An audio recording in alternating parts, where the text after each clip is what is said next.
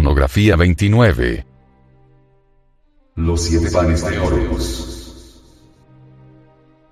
El libro de los muertos, capítulo 56, manifiesta.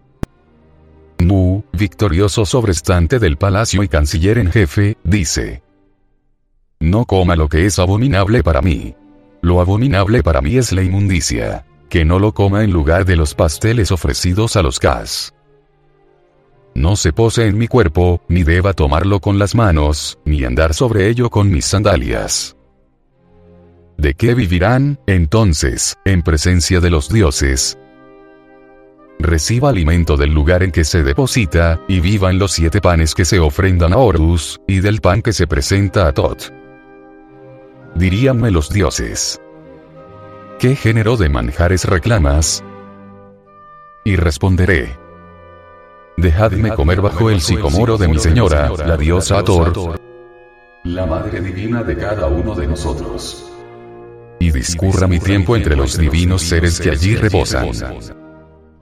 Dadme poder para cuidar mis campos en Tatu y criar rebaños en Anu. Dejadme vivir de pan de amasada cebada blanca, y de cerveza hecha de grano rojo, El vino de la transmutación sexual o el alma metálica del esperma sagrado.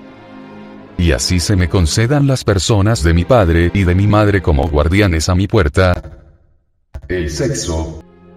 y de la disposición de mis posesiones. Hacedme sano y fuerte, otorgadme una gran mansión, El templo interior de nuestro Padre viviente. y que pueda establecerme en donde me plazca. No debemos proseguir comiendo suciedades ofrecidas a los hombres, mejor diríamos a los animales intelectuales. Esa comida son las teorías, supuestos mentales, creencias, dogmas de las sectas muertas, de la iglesia fracasada, de las escuelas pseudo-esotéricas y pseudo-ocultistas.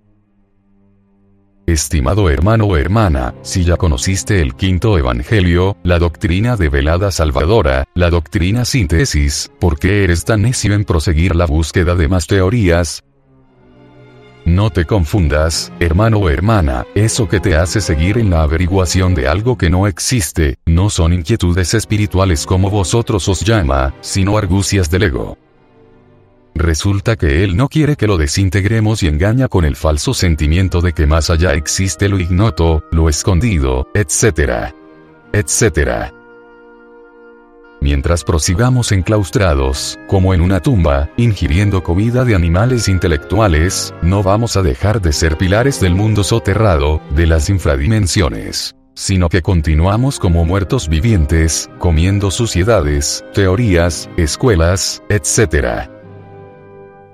Todos esos sismos que existen y que se imponen como las modas, son creencias, dogmas, teorías, pseudo-esoterismo, pseudo-ocultismo, que os hacen extraviar el pequeño porcentaje de esencia que te queda para fabricar alma. Por eso es inaplazable e impostergable, hermano o hermana, que te alimentes con los siete panes que se ofrendan a Horus y comas del pan que se presenta a Tot. ¿Cuáles son esos siete panes? Los siete panes son la sabiduría de nuestras siete serpientes de fuego, que debéis levantar en vuestros cuerpos íntimos. Pero primero tenéis que fabricar esos vehículos celestiales.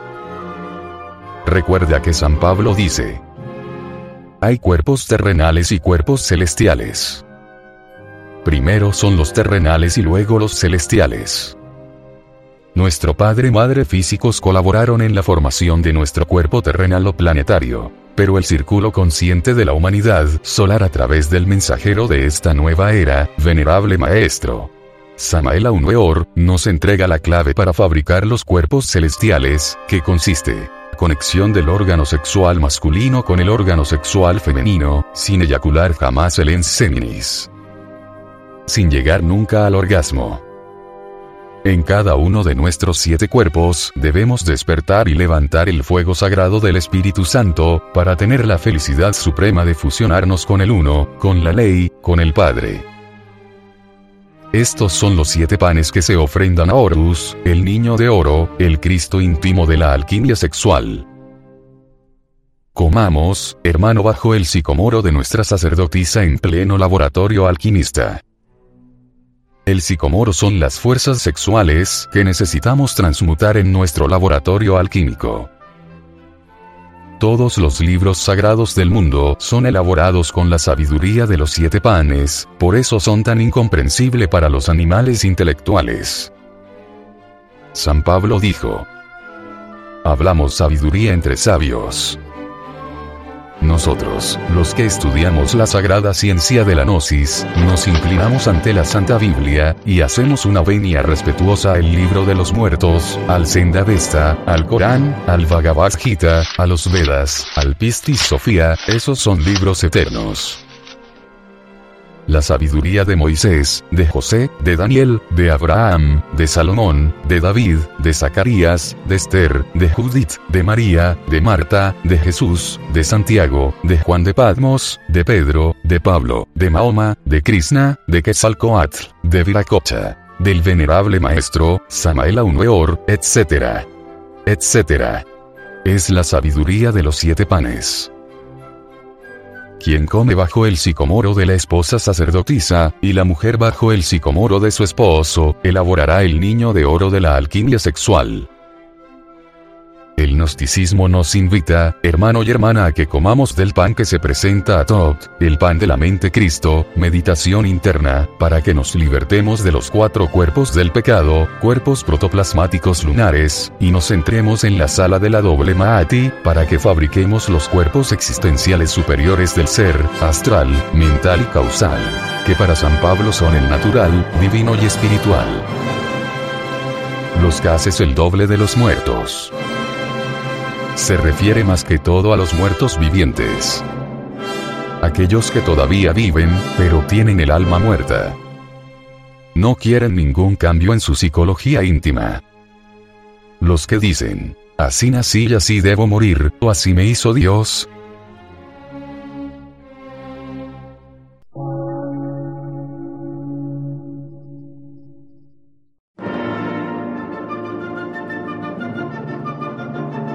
emisora, gnóstica, transmundial.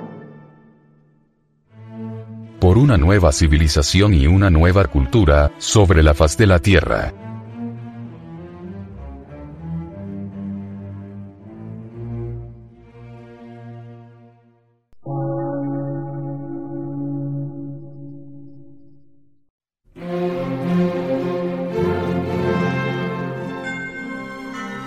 Medio de radiodifusión científico, artístico, místico y filosófico, de la Asociación Colombiana de Centros de Estudios Gnósticos, Antropológicos, Psicológicos y Culturales. A.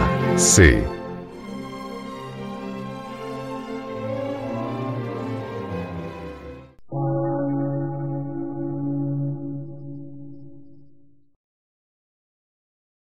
Lectura en movimiento. Difusión sin fronteras.